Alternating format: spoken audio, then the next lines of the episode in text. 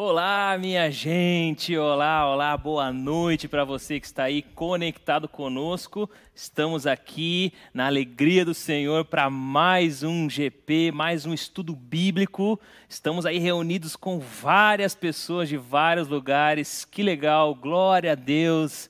Pela tecnologia, estamos conectados como irmãos aqui. Hoje nós temos a incumbência aqui de tratar mais um assunto do tema cristianismo na prática. Você está curtindo aí o tema cristianismo na prática? Chegou com tudo. A carta de Tiago é de fato uma baita epístola, uma baita carta. Tem coisa muito boa para a gente ver, já estamos vendo, né? Aí desde o capítulo 1, as semanas passadas. Hoje nós vamos ver o capítulo 2 e vamos estudar ela por completo, está sendo muito bom. Antes de nós irmos de fato para os estudos aqui, para o nosso conteúdo da noite, eu quero pedir a você que está conectado conosco, que você diga aí no chat, interaja com a gente, diga aí se é a primeira vez que você está aqui, nós queremos conhecer você, o pessoal da Onda que está conectado aí vai recepcionar você. Se é a sua primeira vez aqui nesse estudo bíblico, marca aí o seu nome ou a sua cidade, de onde você está conectado conosco. Você que está aí sempre com a gente, você que é da Onda Dura Online, você que é de alguma Onda Dura espalhada pelo país, você que seja lá de onde você for, se for de fora do Brasil, marca aí a tua cidade para a gente conhecer e poder ver a variedade de pessoas aqui reunidas nessa noite. Enquanto você faz isso, eu quero aqui apresentar os meus convidados dessa noite, a galera que vai estar aqui junto comigo para fazer esse estudo bíblico. Quero apresentar então a pastora Cauane, que está aqui pela centésima vez? Sei, perdi as contas. Perdeu as contas? Mas é a primeira vez que eu tô nesse estúdio novo. Uau, e aí, gostou? Sentando nesse sofá novo, Confortável, cheiro né? de novo. Oh, bom demais. demais. eu estava deitado aqui antes, aqui. antes eu estava deitado aqui tirando um cochilo Também não é para tanto, né, pastora Eloy? Mas tô ah, animada, tô feliz de estar aqui. Que bom, que bom. E hoje também nós temos aqui o marido da pastora Julinha, o pai da Lara, o nosso querido Anderson. Fala aí, Anderson, dá uma boa noite para a galera lá. Boa noite, pessoal. Então, muito feliz de estar aqui pela primeira vez, né? Diferente de vocês, estão bastante tempo. Então, estamos aí para poder compartilhar um pouco da palavra e poder contribuir. Que legal, cara. Sejam bem-vindos. Espero que seja uma noite agradável entre nós aqui e o pessoal que está conectado com a gente lá. Então, gente, sem muitas delongas, vamos direto para o que nós íamos fazer aqui nessa noite, estudar o texto bíblico. Eu quero, antes de a gente, então, mergulhar no texto bíblico, orar para a gente colocar diante de Deus esse tempo que vamos viver. Pai, muito obrigado por essa noite, obrigado por estarmos aqui, Senhor, obrigado pela tecnologia que aproxima aqueles que são distantes e que, principalmente nesse momento de pandemia, nesse momento onde nós estamos limitados no nosso contato físico, onde nós não podemos estar na presença uns dos outros, nós te agradecemos por essa ferramenta, esse mecanismo que nos permite, ó Pai, conversarmos, que nos permite refletir acerca da tua palavra juntos. Que nessa noite, ó Pai, o teu Espírito Santo nos conduza. Nós falaremos sobre a tua palavra e nós precisamos do teu Espírito Santo para o entendimento da tua palavra e para que nos confronte, ó Pai, a ponto de vivermos a tua palavra, que é uma ênfase da carta de Tiago. Nós queremos, Pai, entender, compreender, ser confrontados e levar aquilo, aquilo que nós vamos receber nessa noite para a prática. Nós queremos viver segundo tua palavra, o teu conselho sobre nossa vida, Pai. Por isso, nos ilumina, nos abençoa nessa noite, que possamos ter um bate-papo saudável, produtivo, profundo, junto com os irmãos que estão em casa. Nos abençoe nessa noite, ó Pai, é o que nós pedimos e oramos aqui no nome de Jesus. Amém e amém. Vamos lá então, gente. Você está acompanhando conosco aí essa série de mensagens. Nós começamos então estudando a carta de Tiago algumas semanas atrás. Já passamos pelo capítulo 1 e agora nós vamos na sequência então trabalhar o capítulo 2 da carta de Tiago. Nós vamos usar aí é, uma parte do capítulo hoje para conversar. Vamos ler do verso 1 até o verso 13 e vamos ver o que Tiago tem para nós hoje. Eu vou pedir para a pastora Cauane então ler para nós o texto aqui para a gente começar a conversar. Então, bora lá. Tiago, capítulo 2, a partir do versículo 1. A palavra diz assim: Meus irmãos, como podem afirmar que têm fé em nosso glorioso Senhor Jesus Cristo se mostram favorecimento a algumas pessoas? Se, por exemplo, alguém chegar a uma de suas reuniões vestido com roupas elegantes e usando joias caras, e também entrar um pobre com roupas sujas, e vocês derem atenção ao que está bem vestido, dizendo-lhe: Sente-se aqui nesse lugar especial, mas disserem ao pobre: Fique em pé ali ou sente-se aqui no chão. Essa discriminação não mostrará que agem como juízes guiados por motivos perversos? Ouçam, meus amados irmãos, não foi Deus que escolheu os pobres desse mundo para serem ricos na fé? Não são eles os herdeiros do reino prometido àqueles que o amam? Mas vocês desprezam os pobres, não são os ricos que oprimem vocês e os arrastam aos tribunais? Não são eles que difamam aquele cujo nome honroso vocês carregam? Sem dúvida, vocês fazem bem quando obedecem à lei do reino, conforme dizem as Escrituras. Ame o seu próximo como a si mesmo. Mas, se mostram favorecimento a algumas pessoas, cometem pecado e são culpados de transgredir a lei. Pois quem obedece a todas as leis, exceto uma, torna-se culpado de desobedecer a todas as outras. Pois aquele que disse não cometa adultério, também disse não mate. Logo, mesmo que não cometam adultério, se matarem alguém, transgredirão a lei. Portanto, em tudo o que disserem e fizerem, lembrem-se de que serão julgados pela lei que os liberta. Não haverá misericórdia para quem não tiver demonstrado misericórdia, mas se forem misericordiosos, haverá misericórdia quando forem julgados. Amém. Muito bom. Esse texto, ele é importante nós dizermos que ele está contido num bloco é, de conteúdo, de fala que o apóstolo Tiago aqui ele, ele está falando acerca de nós não sermos apenas ouvintes da palavra, mas nós sermos praticantes da palavra. Então, é, na semana passada nós até falamos sobre essa questão, né, de sermos prontos a ouvir, tardios para para falar e tardios para irar-se. Ele vai tratar a questão de que nós precisamos ouvir e receber da palavra, mas ao mesmo tempo não apenas recebermos da palavra, mas sermos praticantes da palavra. Tiago é um, é um, é um, um líder da igreja, alguém que, que era coluna da igreja, é, na igreja primitiva, ele era então o irmão do Senhor Jesus, ele era o meio-irmão do Senhor Jesus, porque ele nasceu de Maria e José, Jesus nasceu de Maria, concebido pelo poder do Espírito Santo. Esse homem, ele carregava uma autoridade como um dos maiores líderes da igreja em Jerusalém. Então ele era um cara é, muito é, que veio do, do, judaísmo, então ele traz a sabedoria do Antigo Testamento, ele mescla com os ensinos de Jesus, e nessa carta ele tem o intento então, de trabalhar o aspecto prático da fé cristã, o aspecto ético da fé cristã, e não é, necessariamente trabalhar as doutrinas da fé cristã, mas trabalhar os aspectos práticos. Então, ele começa a trabalhar o assunto da prática da palavra e agora ele vai trazer nessa porção de texto que nós lemos a questão de um, de um, de um aspecto que causava preocupação nele em meio às igrejas.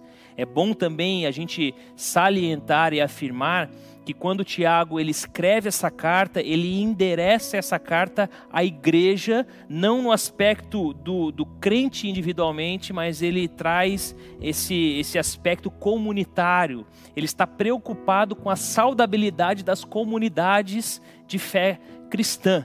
Ele não está preocupado com a performance individual desses é, irmãos que estavam reunidos. Então ela não deve ser recebida como um aspecto individual, mas sim como um aspecto coletivo. E obviamente que cada indivíduo dentro do coletivo tem a sua responsabilidade, mas assim ele estava preocupado primariamente com a saudabilidade dessa, dessas igrejas ao qual ele então escreve. Então ele pinça um assunto que é o assunto ali do favoritismo ou da parcialidade, o pecado do favoritismo, da parcialidade, da acepção de pessoas. Ele então pinça essa essa essa temática, porque provavelmente ele enxergou na igreja isso acontecendo, seja na igreja de Jerusalém ou em outra igreja ao qual ele foi visitar, por exemplo, mas ele viu essa prática, ele viu esse favoritismo. E ele viu que esse favoritismo ele era em relação é, do rico para com o pobre. Existia um favorecimento dos ricos em detrimento dos pobres. Existia um desprezo em relação aos pobres e existia uma supervalorização é, acerca dos ricos. Ele trata esse assunto, por exemplo, no capítulo 1, ele fala aos ricos no capítulo 1, ele fala aos pobres no capítulo 1, ele fala também no capítulo 4 e 5. Ou seja, é um tema presente na carta de Tiago, a questão dos ricos e dos pobres, como a igreja lidava com eles, e aqui no capítulo 2 ele vai pegar um aspecto, um problema então da igreja, que era o problema do favoritismo, da parcialidade, da acepção de pessoas, para tratar isso. E é isso que a gente vai conversar então nessa noite aqui. Eu quero lançar para vocês então uma primeira pergunta para você que está em casa, conversar com as pessoas que estão reunidas com você aí e para interagir com a gente aqui no chat, para você poder dar a sua opinião e dar o seu parecer sobre essa questão. A primeira questão que a gente quer perguntar para vocês e jogar aí para o pessoal que está em casa é o seguinte: alguém pode afirmar crer em Jesus e agir com favoritismo? O que, que você pensa sobre isso? Vou jogar para o pessoal de casa e depois a gente retorna aqui. E aí, gente, vocês conseguiram dar o parecer de vocês, a opinião de vocês aqui? A gente vai ler então algumas coisas que vocês escreveram aí para a gente interagir aqui com vocês e vocês conosco, né? Vou pedir para a Cauane então ler para nós algumas das respostas que a galera jogou ali no chat.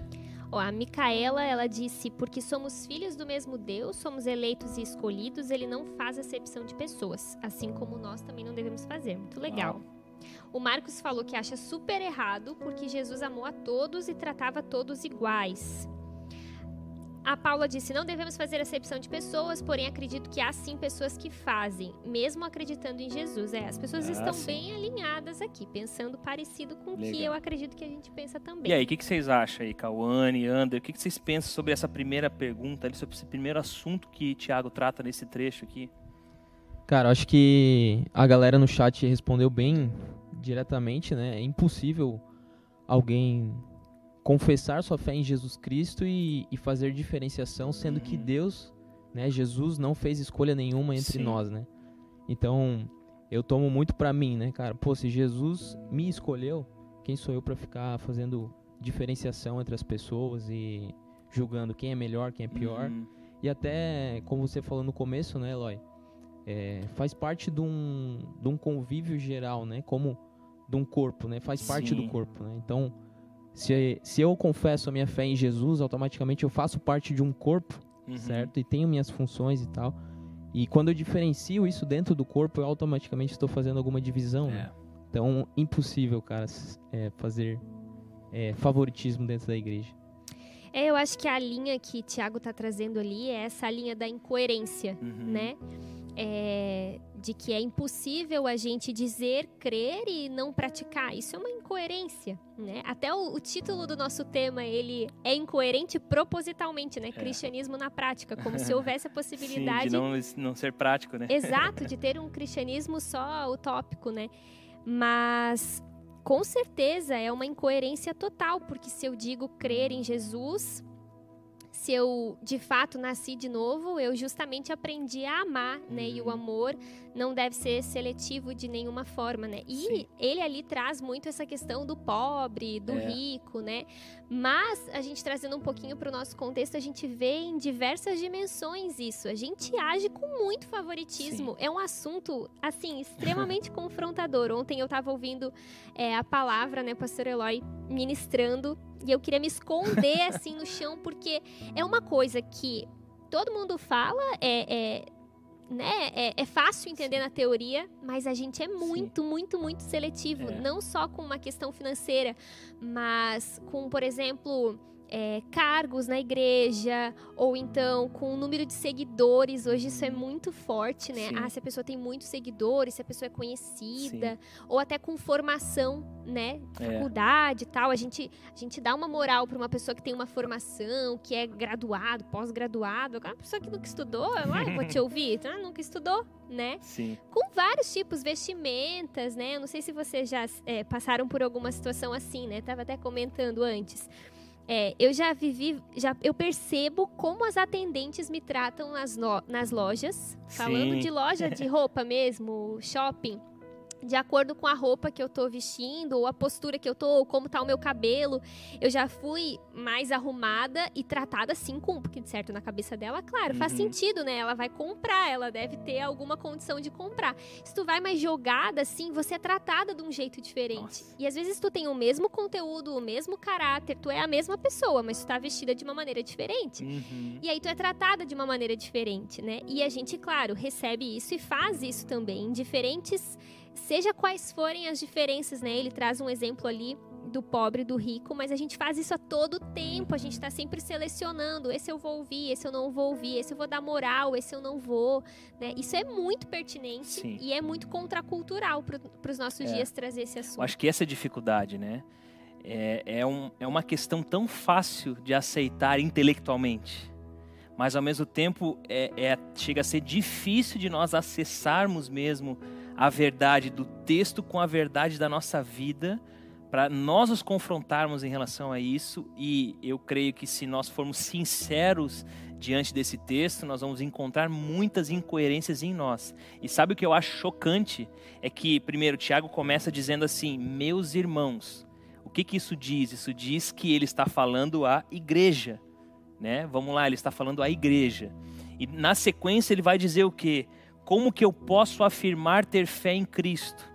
E vamos lá, como é que nós chamamos aqueles que têm fé em Cristo? Os crentes, os cristãos. Como é que eu posso afirmar que eu sou cristão se eu faço acepção de pessoas, se eu faço é, diferenciação entre as pessoas?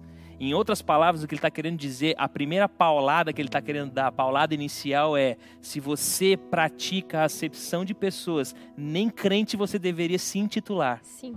E é legal que Tiago ele desenha isso, né? Porque bem como você falou, é, é tão óbvio. Se você pergunta para uma pessoa, é certo? Até no mundo, se você Aham. pergunta, é certo fazer a acepção de pessoas?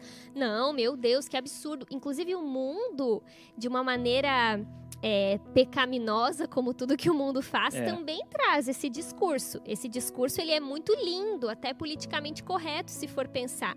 Agora, na vida real é diferente, tanto é que ele traz uma simulação. Uhum. Vocês não estão entendendo a gravidade, vamos desenhar Vamos aqui. desenhar, vamos exatamente. imaginar que vocês estão numa reunião, vocês estão num culto e literalmente chega uma pessoa bem vestida, uma pessoa rica e uma pessoa pobre. Tenta se colocar nessa situação. Eu me coloco nessa situação e eu começo a lembrar Hum, de várias cenas, como muda o meu comportamento É. quando eu tenho interesse com a pessoa, sabe? Sim, É, como eu disse, não só de pobre e rico, mas às vezes é uma pessoa que vai me trazer um benefício em alguma outra Sim. área e muda a minha, minha postura, porque a gente é seletivo demais, né? É um texto extremamente É. confrontador quando a gente se coloca ali na cena e tenta imaginar. E eu acho que ele até fala essa questão de que é incoerente nós afirmarmos que cremos em Cristo e fazemos acepção de pessoas, até por uma questão que o Ander falou, né? O próprio Cristo não fez, não faz acepção de pessoas. Você pensa, né? O texto está falando aqui, ele diz, né? Como podem afirmar que têm fé? E olha só como ele usa o termo, em nosso glorioso Senhor Jesus Cristo. Em outra tradução, eu fui ler em algumas outras traduções, ele fala em Jesus Cristo, o Senhor da glória. Então ele enaltece a questão da glória e da riqueza de Cristo. Ou seja, Cristo nos céus, na eternidade, junto com o Pai e o Espírito Santo, ele estava lá na sua riqueza plena. E o que, que acontece? Ele desce, ele abandona, né? ele não se apega a isso, ele vem se torna criatura, o que já é uma grande humilhação, como nós aprendemos é, através do texto de Filipenses.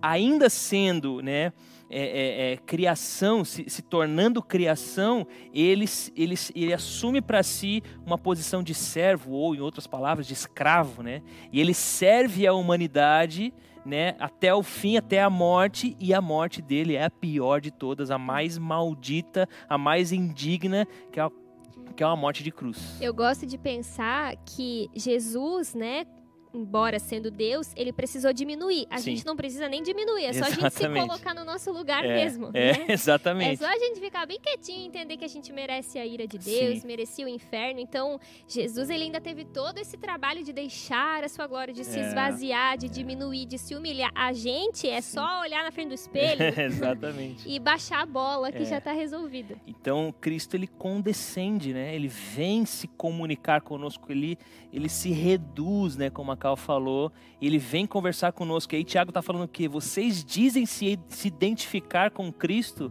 fazendo esse jogo de favorecimento de uns para com os outros. Então, é muito incoerente a prática de nós diferenciarmos as pessoas. E aí, como a Cal até tocou no, no assunto aqui, nos versos 2 e 3, você vai perceber, a gente leu aqui, né? Você vai perceber que nos versos 2 e 3, Tiago faz então uma simulação, uma ilustração. Então ele diz assim, ó, imaginem que tem uma pessoa rica entrando por conta da roupa que ela está usando e das joias que ela está usando. E ela está entrando na igreja e ao mesmo tempo entra então uma pessoa pobre com as roupas surradas. E vocês dizem ao rico, sente num lugar de honra, e vocês dizem ao pobre, é, fique em pé lá atrás ou sente aqui no chão. Vocês tratam com diferenciação. Se vocês fazem isso, Tiago joga a questão, né? Se vocês fazem isso, e eu creio que Tiago joga essa questão porque isso estava acontecendo, se vocês fazem isso, vocês não estão agindo como juízes. E aí ele diz ali no texto, né, que, que a forma como estão julgando é uma forma guiada por motivos perversos. Ou seja, vocês não estão julgando por motivos equivocados, né? E o que, que ele está querendo dizer com isso, né? Será que vocês não estão olhando com os olhos errados? Será que vocês não estão olhando com os olhos do mundo e não com os olhos de Cristo, não com os olhos de Deus? É esse o questionamento que ele faz aqui então, né? Eu quero jogar outra pergunta para a galera que está em casa, para a gente continuar esse debate aqui, que diz o seguinte: por que que eles tratavam com distinção os ricos? Por que, que os ricos eram favorecidos? Por que, que você acha que os ricos eram favorecidos nesse contexto aqui? Joga a pergunta pro pessoal de casa, depois a gente vem debater aqui. Então, a, galera tá bem alinhada aqui novamente, né? Boa, Falando boa. que eles pensavam nos benefícios que podiam ter, por tudo que podiam oferecer, facilitar ou possibilitar. Teve uma pessoa aqui, ó, o Franz, falou que os ricos davam ofertas gordas, eram mais bonitos, usavam perfumes, tinham poder, ou seja, facilidades, né? Pro pessoal de lá. Bem legal as respostas aqui. Legal. E aí, Ander? O que, que você acha aí, cara, dessa questão? Então, acho que é bem isso aí, né? E também por interesse das pessoas, né? Então, como eles tinham roupas finas, anéis nos dedos, a fala tem outras Sim, traduções, traduções, né? É, então aquilo representava uma posição de autoridade e talvez de privilégios que Sim. aquela pessoa poderia me compartilhar comigo ou poderia me aproximar para usufruir, usufruir desse privilégio, né? Existia uma, existia uma questão que, que é, é bem curiosa, né? Porque é, o próprio Deus, que é rico em, em- em glória e rico de todas as formas, ele condescende até nós e compartilha da sua riqueza conosco, né? Enquanto nós deveríamos é, é, olhar para o pobre, não desprezá-lo, mas compartilhar daquilo que a gente tem. E a postura dessa galera ali, dentro do favoritismo em relação aos ricos, era uma postura de ignorar os pobres, né? E de é, é, abraçar os ricos, né? Bajular os ricos para poder é, receber deles aquilo que eles têm, né? A, a- a- como você falou, né? A posição social, o status social, as riquezas em si, enfim, receber, usufruir disso, né? Tá ouvindo a Cal? Ainda não? E acho que a, a- é incrível isso porque bate bem na tecla que Tiago está trazendo, né? Dessa incoerência entre o que a gente crê e pratica. Sim. Porque isso é totalmente o contrário da nossa fé. O que é Uhum. ser um cristão se não é alguém que ama? O que é ser um cristão se não é alguém que aprendeu a deixar de lado os seus próprios interesses para cuidar dos interesses dos outros? Exato. Né? O que é ser um cristão se não é auto-esquecer-se? Uhum. Na verdade, é isso que um cristão é, né? Um É. cristão é aquele que nega a si mesmo, morre para si mesmo, justamente para se colocar num lugar de serviço, porque foi amado primeiro por Deus, né? Então, isso está em total é, sintonia com o cristianismo, com a vida de um discípulo, né? É isso que Jesus fez a todo tempo. Ele andava por toda parte, curando, pregando as boas novas. Ele ensina os discípulos a fazerem isso. Sim. Esse é o convite pra gente, né?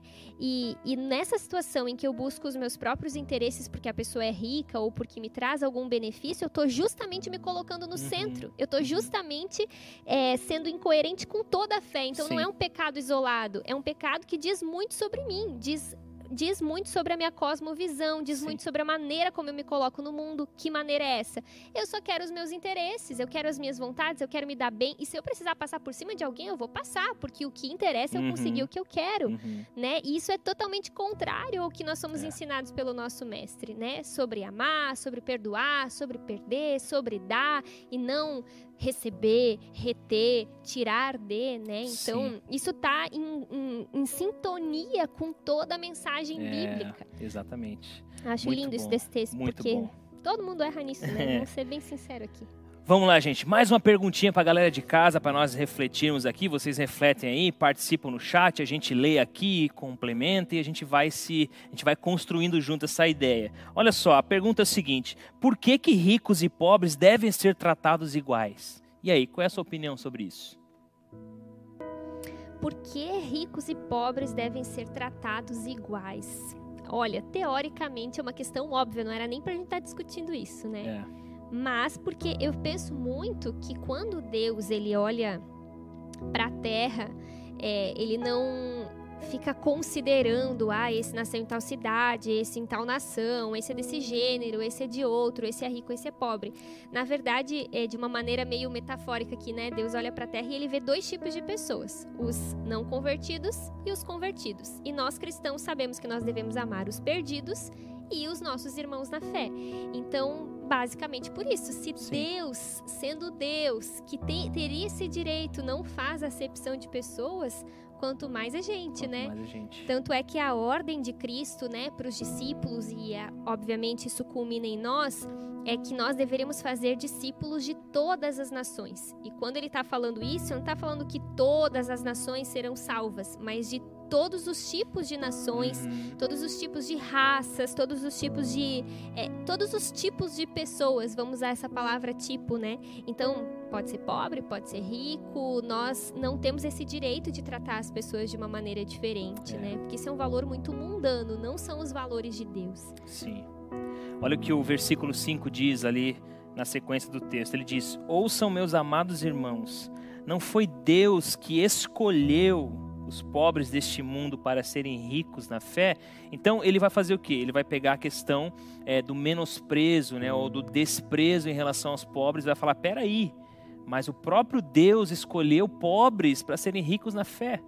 Então, é, ele vai trazer o ponto aqui da, da, da graça de Deus, né? Deus escolhe as pessoas não por nada que elas tenham. Obviamente, é evidente que Deus não escolhe porque uma pessoa é branca, ou é preta, ou amarela, ou vermelho, ou verde, ou algo do tipo. Ele não escolhe por cor, não escolhe por raça, não escolhe por nacionalidade. Deus não tem preferências. Inclusive, Deus salva os pobres e faz os pobres ricos na fé. E isso vem por meio da graça de Deus.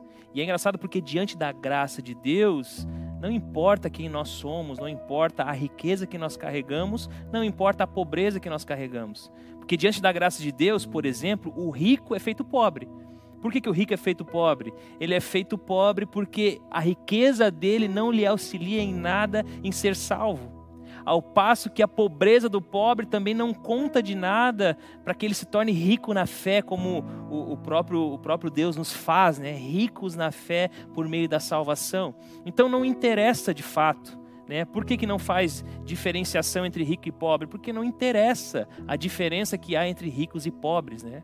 Tanto Fala, que Ander. o texto ali, ele fala, né, que Deus escolhe os pobres aos olhos deste mundo, Aos olhos não aos olhos mundo. de Deus, né? Exato. Porque Deus não tem olhos para isso, né, pobre ou rico. E até nós não podemos, é, não podemos tomar um partido de agora, ah, agora você vou me aproximar só dos pobres, né? Sim. Porque isso é um julgamento humano Uhum. e do mundo, Sim. né? Então nós devemos muito prestar atenção em quem nós estamos se aproximando e, e a qual mandamento nós estamos obedecendo, né? É. No exemplo de pregar o evangelho, eu prego o evangelho só para os pobres ou só para os ricos, enfim. Às vezes é mais fácil Isso. pregar para algum tipo de pessoa, né? É. E então a gente tem que cuidar um pouco com isso. É, e ele traz essa, essa questão bem específica naquele contexto. Eles beneficiavam os ricos. Talvez Uhum. existem outros contextos em que eu só tenho os olhos para o pobre. Sim. E eu não entendo que um rico também ele está perdido nos Uhum. seus morto nos seus delitos e É. pecados e também devo pregar o evangelho para ele, também devo estender a mão para ele, porque é, um pobre também pode ser avarento e um rico também pode ter uma série de malefícios, Sim. tristezas, dores, medos, pecados, obviamente. Necessidades emocionais e. Claro, ele tipo, está né? dando um exemplo do contexto, mas a questão aqui não é o pobre ou o rico, mas é o favoritismo. A tendência talvez seja de algumas pessoas lerem e falar, ok, vamos rechaçar todo tipo de rico, né, e vamos abraçar os pobres, né? E não é para fazer esse tipo de diferenciação. Que o texto está confrontando nós é para nós não sermos partidaristas com nenhum tipo de pessoa. É. Porque Jesus não foi. E até assim, acho que cabe dizer, né, é, e, e dar ênfase para esse chamado que nós temos como cristãos de amar as pessoas. Amar as pessoas. Sabe que é uma coisa que eu oro muito assim para Deus me ajudar, porque eu não sei amar. A gente sabe amar quem é, é, próximo, quem a gente tem alguma afinidade. É fácil amar quem nos ama. Sim. Agora, a gente literalmente está amando como Cristo ama quando a gente ama pessoas que não nos dão algum benefício. Amar o diferente, né? Amar Exato. o difícil, o, o- que diverge do nosso gosto, né? E assim, claro que não são todas as pessoas que a gente vai ter intimidade, que a gente vai gostar, vai ter afinidade, né? Mas um cristão, ele precisa ser um especialista em amar. Uhum. Por quê? Porque ele tem um relacionamento com aquele que é o próprio amor, né? Sim. E é, in- é incrível como nosso relacionamento com Deus, ele interfere e reflete diretamente no nosso relacionamento com as pessoas. É, diretamente. Total. Né? Essa imaturidade de não amar as pessoas, na verdade, ela tem uma raiz, que Sim. é a imaturidade de compreender o amor de Deus É, por nós. O perdão de Deus, a misericórdia de Deus sobre nós. É. Muito bom. Olha só, o verso 8 diz o seguinte: Sem dúvida vocês fazem bem quando obedecem à lei do reino, conforme dizem as Escrituras: ame seu próximo como a si mesmo. Mas se mostram favorecimento a algumas pessoas, cometem pecado e são culpados de transgredir a lei. O que Tiago está trazendo aqui é a questão do que ele vai, ele vai trazer é, é, o favoritismo, né? essa acepção de pessoas, essa discriminação baseada em valores aparentes, em valores externos, ele vai trazer isso como falta de amor ao próximo. É muito curioso porque nós podemos pegar então a parábola do bom samaritano e a parábola do bom samaritano nos ensina alguma coisa acerca de amar o próximo. Ele, a parábola basicamente fala de dois religiosos que passaram por uma estrada onde tinha uma pessoa quase morta, espancada ali, que foi roubada, espancada. Eles olham para aquilo e passam reto, porque eles tinham mais o que fazer nas suas atividades religiosas. E passa um samaritano, então, uma pessoa que não tinha esse compromisso é, é, baseado na sua, na sua religião, no seu status, na sua diferenciação, e ele ajuda aquela pessoa, leva até uma hospedaria, paga os custos, enfim, trata bem. Em resumo, o que a parábola do bom samaritano vai nos dizer é que amar o próximo não é uma questão de distância. Né? Por exemplo, o gentio está distante do judeu, né? o, o que mora no, no, no hemisfério é, é, ocidental, do oriental, enfim, não é dessas diferenças, não é essa, dessa distância, mas é de uma questão de oportunidade. Amar o próximo não deve ser uma questão de distância, mas de oportunidade. Não é quem é o meu próximo, mas eu sou o próximo de quem. Então, esses olhos que enxergam dessa forma veem as pessoas como oportunidade de amar.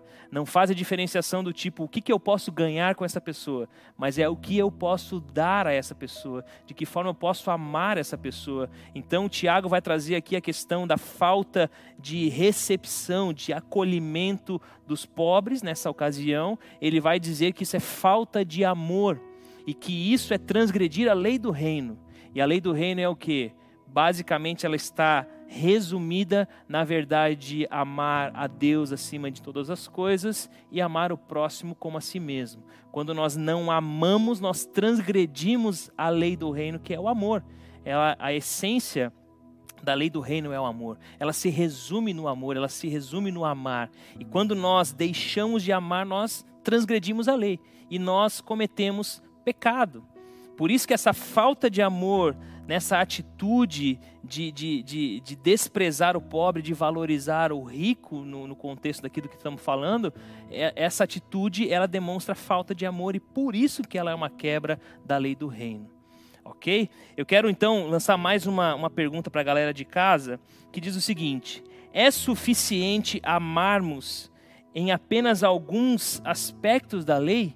Será que é suficiente nós escolhermos alguns aspectos da lei, cumprirmos ela, mas outros nós simplesmente excluirmos e jogarmos fora? O que, que vocês acham dessa questão? Vamos debater um pouco, vamos pensar um pouco e eu quero ver a, a opinião de vocês aí, depois a gente também compartilha aqui.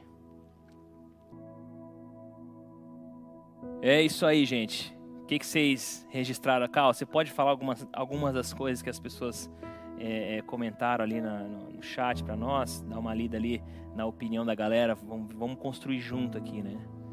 Então, Guilherme falou aqui: não, devemos amar o próximo como a nós mesmos. A Paula disse: não mesmo. Jesus nos, nos amou por inteiro, então devemos amar nosso próximo também por inteiro. É, isso só é possível se amarmos a Deus acima de todas as coisas. É, eu contribuindo aqui com as respostas também, né? É, me faz lembrar muito os Dez Mandamentos, né? Em que os primeiros quatro são se referem ao nosso amor por Deus, né? Não tomar o nome de Deus em vão, não idolatrar, guardar o sábado, tal, tal, se referem ao nosso amor por Deus. E todos os outros, eles se referem ao nosso amor pelo próximo, Sim. né? Não matar, não furtar, não cobiçar, não adulterar. Então, é por isso que Jesus resume a lei nessas duas coisas, né? Nós devemos amar a Deus acima de todas as coisas e ao próximo como a nós mesmos. E até uma coisa interessante, eu estava conversando aqui, né? É, eu, te, eu vejo muito, eu não sei se vocês acompanham tanto conteúdo assim na internet, porque é muito para mulher, geralmente. Sim. Assunto de mulher, se você vê uma live de uma, é, pregadoras ou mulheres assim, abre e eu vou te falar o tema. eu vou te dar uma profecia Diga, agora, eu vou te dizer manda. o tema sem erro. Identidade, Eita. autoestima, é só isso que fala. Não, enfim, não é uma crítica isso aqui, mas é um pouquinho uma crítica. mas é verdade, né? Verdade. Mas é verdade. Vamos falar de outras coisas, mulheres. Já fica um apelo aqui Aí, meu. Ó. Vamos falar de outros assuntos. Claro que é muito pertinente, é importante falar disso. Mas nesses meios de falar muito sobre autoestima e tudo mais, eu percebo que tem se levantado muito essa coisa de ah, nós devemos amar o próximo como a nós mesmos. Mas então nós devemos amar a nós mesmos, mulheres e homens também, né? Vamos amar a nós mesmos. Eu queria fazer um uhum. comentário aqui, né?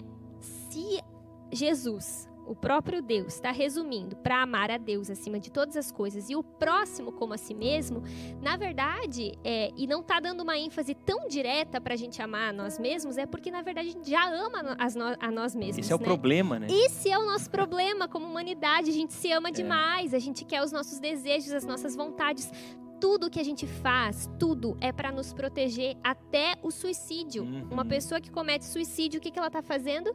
Ela está de alguma forma, né? É, infelizmente, ela teve que chegar nesse ponto, mas ela está procurando a sua vontade, Sim. o seu desejo, ela está tentando se proteger. Por isso que a ênfase do cristianismo não é ame a si mesmo, é, sou dona de mim, tudo posso. Não, a ênfase do cristianismo é amar a Deus e o próximo, Sim. né?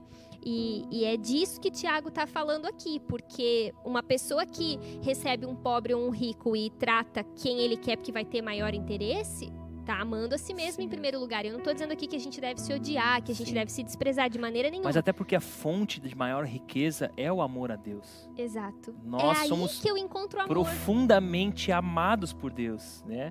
E, e- e nós o amamos porque Ele nos amou primeiro. E Ele nos amou completamente, né? Não existe falha no amor de Deus por nós, né? Então, enfim, isso é um, esse é uma, um- uma- um assunto muito importante de se falar porque tá, tá totalmente relacionado ao que a gente está falando aqui, né? De fato, a ênfase do que estamos falando é isso, né? É amar o próximo. Então, nós que nos intitulamos cristãos, nós precisamos amar o próximo. E o que Tiago está falando aqui, ele está indo no, sabe, lá na raiz do negócio. Quer ver, ó? Versículo 9. Vamos acompanhar comigo lá. Mas se mostra um favorecimento, algumas pessoas cometem pecados e são pecado e são culpados de transgredir a lei. Pois quem obedece a todas as leis, exceto uma, torna-se culpado de desobedecer todas as outras. Pois aquele que disse, ou seja, Deus, não cometa adultério, também disse não mate. E é bem isso que a Cal falou. Nós, é, quando é, estamos querendo cumprir a lei do reino, que, é, que se resume em amar a Deus e ao próximo, nós não podemos escolher uma ou outra lei, né, um ou outro mandamento, na verdade, e cumpri-lo e dar, se dar ao luxo de não cumprir outro mandamento. Por quê? Porque esses mandamentos compõem a lei que é amar o próximo. E é interessante, né, ele trazer essa questão de que eu acabo burlando e caindo em toda a lei, porque esse é um assunto que a gente tem a tendência de passar meio batido, né? Porque quando a gente fala de adultério, parece que, meu, pesa, Uhum. né? Quando eu falo de roubo, parece que pesa, mas se a gente for olhar biblicamente, o pecado que nós estamos cometendo, nós estamos não amando. E o não amando, de alguma forma, voltando lá na lei, nos dez mandamentos, é eu estou matando, Uhum. né? É o que Jesus ele amplia no, no Sermão do Sim. Monte, né? É, vocês, vocês lembram, né? Não matarás, mas eu digo pra vocês que o buraco agora é mais embaixo, É. o negócio é mais profundo. Não é Sim. só não matar, mas eu posso cometer é, homicídio no meu coração, eu posso ofender a pessoa, eu posso pensar mal da pessoa. Sim. Isso é muito poderoso, porque Jesus ele está ampliando totalmente esse padrão É. de moralidade, nos levando para um padrão que só um- um- uma pessoa que nasceu de novo consegue, né? E a gente vai chegar à conclusão do quê? De que o desprezo ao qual os pobres estavam é, é, é, é, sentindo ou sendo vítimas, vamos dizer assim, esse desprezo ele é um tipo de assassinato, ele é um tipo de morte, né? É, Jesus ele foi desprezado, foi rejeitado. Jesus ele era o pobre que foi tratado dessa forma e culminou na morte, na morte dele na cruz, A uma morte gente, indigna. quando traz para essas palavras, fica assim ontem. Pesado, né? É, eu tava ouvindo você ministrar ontem, né, no culto. E aí eu tava pensando até que eu sou de boa nisso. Aí quando trouxe para esses termos que É. a gente passa a perceber a, a gravidade disso, Sim. fica diferente mesmo. Porque, meu Deus, quantas pessoas eu. A começar pelo meu próprio marido, né? Eu, quantas pessoas eu mato num milésimo de segundo, mentalmente, enfim, ou com as palavras, ou com ofensas, né? Isso é muito. Ai, é muito real, assim, pra É, trazer pra nossa vida é. e a gente se arrepender. É muita sinceridade que nós precisamos ter quando a gente vai abordar esse assunto, né? Nós precisamos ser muito sinceros, estarmos muito abertos para que a gente possa ser ministrado por esse, por esse termo que a gente, por esse é, tema que a gente está falando aqui. Por último, eu quero jogar aqui uma pergunta para nós mesmos aqui, darmos uma uma razoada aqui, que é o seguinte: Deus terá misericórdia daqueles que não têm misericórdia? E aí, Ander, o que, que você pensa sobre isso, cara? Deus terá misericórdia daqueles que não têm misericórdia? Cara, gostaria que ele tivesse, pois é. né? É o que eu penso, mas o texto ele deixa bem claro que não, né? Assim como você não teve misericórdia, Deus não vai ter. Então, E é engraçado porque é, a misericórdia é um dom de Deus. Ela não é conquistada, ela não é um mérito nosso. Então não dá pra gente dizer assim, eu vou agir de misericórdia com o Ander para que eu receba a misericórdia de Deus. A verdade é que eu vou ser misericordioso porque Deus me disse que eu tenho que ser, e pode ser que Deus seja misericordioso comigo. A misericórdia de Deus, a gente precisa entender que ela é algo que Deus nos dá gratuitamente e livremente. Ninguém consegue encurralar a Deus e dizer assim: Deus, agora você tem que ser misericordioso comigo, porque eu fiz isso aqui. Então você tem que fazer a tua parte, porque eu fiz a minha parte. Ninguém consegue colocar Deus nessa posição. A misericórdia de Deus é um dom e ele dá livremente a quem ele quer. Mas ele dá uma pista para nós. Se nós formos misericordiosos com os outros, ele será misericordioso conosco, porque são palavras dele. E ao mesmo tempo, o contrário também é verdadeiro, né? Eu consigo ser misericordioso com as pessoas por entender a misericórdia Exato. de Deus na minha vida. Eu lembro de uma vez que eu estava conversando com uma pessoa da minha família, né? Uma pessoa que não caminha com Jesus, não vou citar aqui, enfim, e ele falando que não conseguia perdoar o irmão dele. Não conseguia, não conseguia, e abrindo todas as mágoas. Você não sabe o quanto ele me ofendeu, o quanto ele me machucou, e foi falando, e eu fui ouvindo. E essa pessoa com quem eu estava conversando não é um cristão. Sim. E ele falou assim, ó, eu não, eu não consigo perdoar. E aí eu olhei para essa pessoa e falei, realmente, você não consegue perdoar. E eu lembro que tinha uma terceira pessoa na história que falou assim: como assim? Tu não é crente, Cauane? Tu tem que dizer que ele tem que perdoar, porque tu não é cristã, não vai na igreja, tu tem que dizer que ele tem que perdoar. Eu, eu falei: pera, eu não tô dizendo que ele não tem que perdoar. Agora eu entendo o fato de ele não conseguir, porque é só isso que ele consegue produzir da natureza pecaminosa Sim, dele Justiça própria. justiça própria, mágoa, amargura. Agora, quando ele começar a entender o quanto ele é pecador, Uhum. que ele é merecedor da ira de Deus, mas ele encontra perdão em Jesus, esse amor que ele recebe atinge ele de uma maneira espiritual, sobrenatural, que o capacita então a perdoar Sim. né? Então, é por isso que, resumidamente, o caminho não é a gente sair daqui é, de uma maneira meio é, caridosos ou vamos então amar as pessoas, vamos então cuidar das pessoas de fora para dentro. O caminho é a gente sair daqui quebrantado, Sim. contrito e falando, olha, eu definitivamente não sei amar e eu preciso olhar para Jesus. É. Eu preciso ter relacionamento real com Deus. Preciso entender a profundidade da Exato. misericórdia sobre a minha vida. Porque a gente se acha demais e quando a gente vai para a palavra e vê o quanto a gente é podre, quando a gente se quebranta diante de Deus e vê o tamanho do perdão, da graça dele na nossa vida, é um constrangimento que quem sou eu para não perdoar alguém? Quem sou eu para tratar com desprezo, sendo que outros poderiam me tratar com desprezo? Deus tinha total direito de, aliás, seria até mais coerente ele É. me tratar com desprezo porque eu o desprezei, né? Então, é esse constrangimento que não é um esforço assim, é externo, sabe? É, não, não queremos que as pessoas entendam isso que a gente está falando de uma maneira moralista, sabe? Uhum. Ai, vamos amar a todos, porque isso até o mundo prega. Não, mas que amor é esse? É um amor espiritual, é um amor paciente, é um amor genuíno, é um amor verdadeiro, fruto daquele que me amou primeiro. Sim, A misericórdia é um dom, né? é um dom. Do Espírito. Exato. Perfeito. É, as palavras, eu acho que mais, pra- na minha opinião, eu que li esse texto aqui algumas vezes aí nos últimos dias, essas palavras últimas aqui de Tiago, elas são bastante confrontadoras. Olha o verso 12, ele diz assim: portanto, então assim, ele quer, reu- ele quer resumir toda a ideia. Portanto, em tudo que disserem fizerem, lembre-se de que serão julgados pela lei que os liberta. Ou seja, a sua vida, a prática é, daquilo que você fala, a prática daquilo que você, é, que você leva para a atitude mesmo. Essas duas frentes você precisa tomar cuidado, porque você está sendo julgado por cada palavra, por cada atitude, por cada ato que você pratica.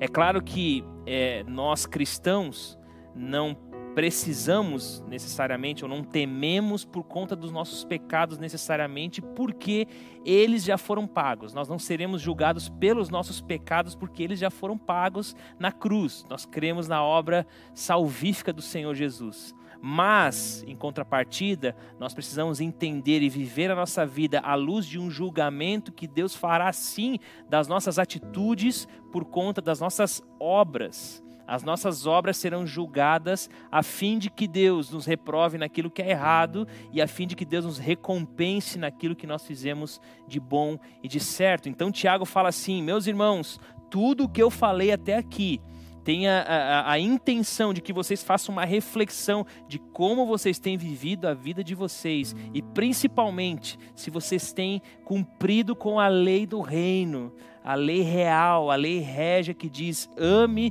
o Senhor seu Deus de todo o seu coração e também ame o seu próximo como a si mesmo. É dessa forma que você precisa encarar a sua vida, à luz de que você será julgado a ponto de ser recompensado por isso. E é como a Cal falou, né? Quando falamos de salvação, uma pessoa que não foi salva, alcançada pela misericórdia de Deus, ela não vai ter condições ela não vai, ela não vai conseguir encarar é, é, uma pessoa que necessita da misericórdia de, dela, é, de, é, conseguindo dar essa misericórdia. Ela não vai conseguir exercer misericórdia. Agora nós, cristãos que tivemos nossos pecados perdoados, nós temos a condição. É legal a parábola do servo impiedoso que fala sobre isso, né? Ela não está tratando sobre salvação, mas está tratando sobre perdão.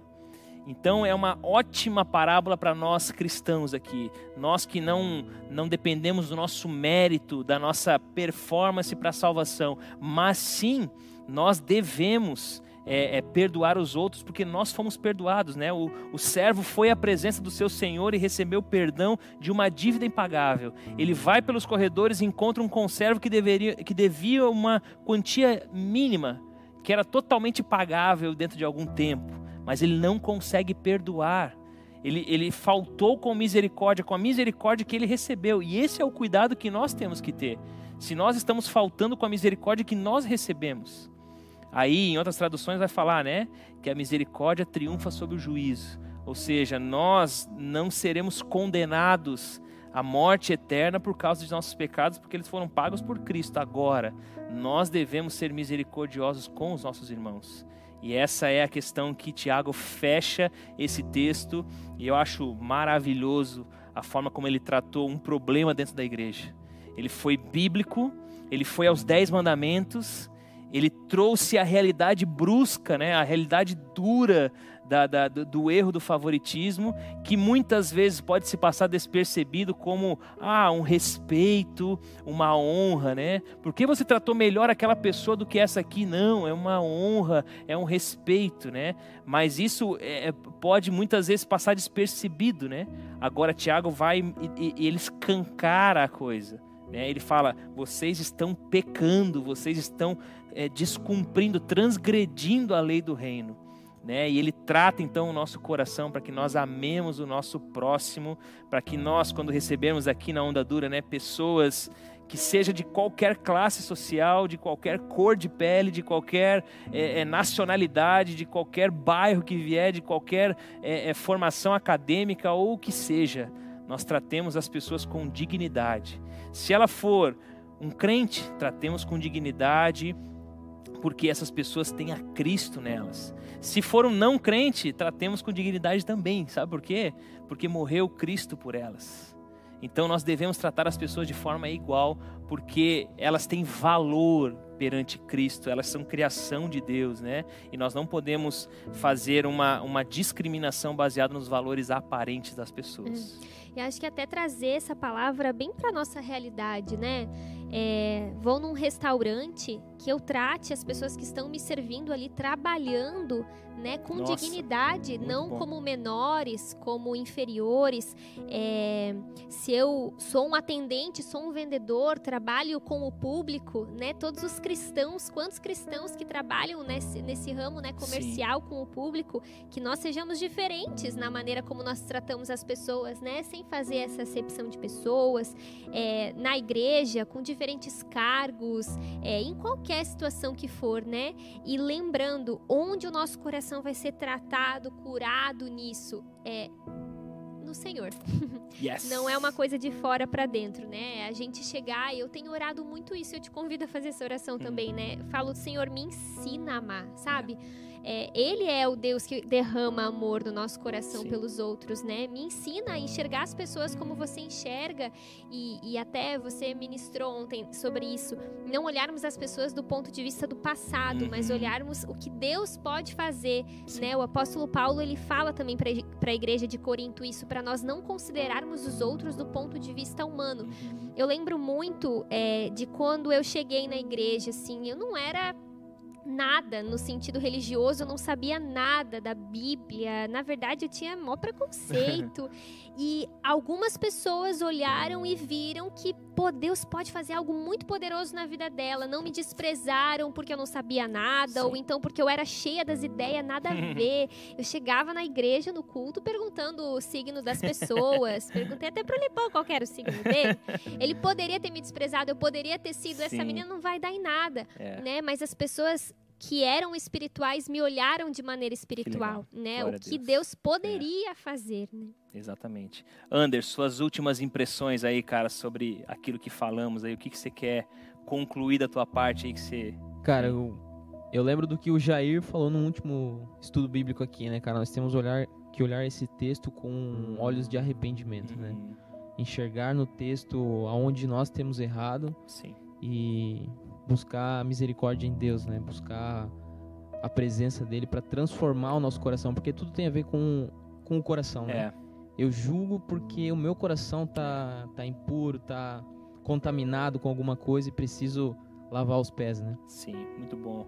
Eu vou nessa também, cara. Eu, eu acredito que é, nós precisamos romper com essa casca, né? Nós precisamos adentrar, né? Eu creio que essa oração que a Cal faz de pedir a Deus que ensine ele a, a, a nós, né, a amar as pessoas, tem muito a ver com alguém que já se já rompeu com essa casca, né? Já já, já passou por, pela ideia de que de que consegue amar as pessoas da forma que deveria, né? Então, quando nós, por exemplo, lemos esse texto, ah, ok, isso aqui é fácil, isso aqui eu já sei, isso aqui eu já entendo. Mas e praticar isso? É só quem tem honestidade mesmo diante de Deus e encara os fatos, né, e permite ser sondado e chega à conclusão que não ama coisa nenhuma, que precisa ir além e aí vai, como o André falou, né, com, esse, com esses olhos de arrependimento diante do texto, né? Na verdade, eu creio que essa é a postura que nós devemos encarar todo, toda a carta de Tiago porque ela é bastante contundente. E aí eu fico o convite a você para nos acompanhar aí durante toda essa saga de eu sei lá quantas semanas que a gente vai estar aí, mas bastante semanas nós vamos estudar essa carta até o final. Te convido a ficar conosco. É, e acompanhando tudo aí, aprendendo e se quebrantando e sendo transformado pelo poder de Deus. Amém, gente? Eu quero dar só alguns recados antes de a gente encerrar aqui a, o nosso estudo bíblico. Quero lembrar você que é de Joinville ou você que é de qualquer outro lugar, que nós vamos ter agora na quinta-feira, no dia 18 do 3, a partir das 19h30, por enquanto, esse é o horário, tá, gente? 19h30 é, nós vamos ter o encontro de homens, o Ele, que é o encontro de homens que nós fazemos aqui na Onda Dura. Nós vamos bater um papo de homem aqui. Pastor Lipão vai estar, outros pastores também. Nós vamos conversar sobre algumas questões é, do mundo masculino que nós precisamos falar para fortalecermos os homens. Nós vamos fazer então a transmissão ao vivo, tá? Tá aí então é, é, o flyer 18 do 3 às 19h30, encontro de homens, entrada gratuita aqui em Joinville, certo, gente? Você pode vir, trazer os seus amigos, você pode compartilhar a live que vai estar no ar lá no dia 18 também com seus amigos de qualquer lugar do mundo. Então você pode abençoar muitas pessoas, é muito fácil compartilhar. Então você pode abençoar aí teus amigos para ele acompanhar esse conteúdo aí do encontro Ele, o encontro de homens da Onda Dura. Além disso, eu queria falar um pouquinho sobre a conferência, dizer para vocês que os dias 3, 4 e 5 de junho nós vamos estar reunidos aqui para mais uma conferência. Ano passado, infelizmente, nós não tivemos, mas esse ano vai ter conferência. Então, você também pode adquirir o seu ingresso através do site ondadura.com/conferência. Lá você tem todas as informações. Deixa eu falar alguns preletores que vão estar aqui.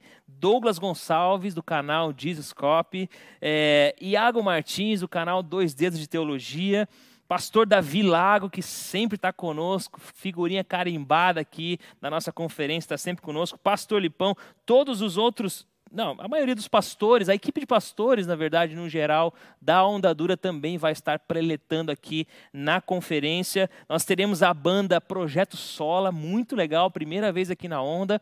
Teremos mais uma vez a banda Morada e também a Onda Dura Sounds, a banda aqui da Onda Dura. Então vai ser uma conferência épica Você sabe o nome da conferência, Cal?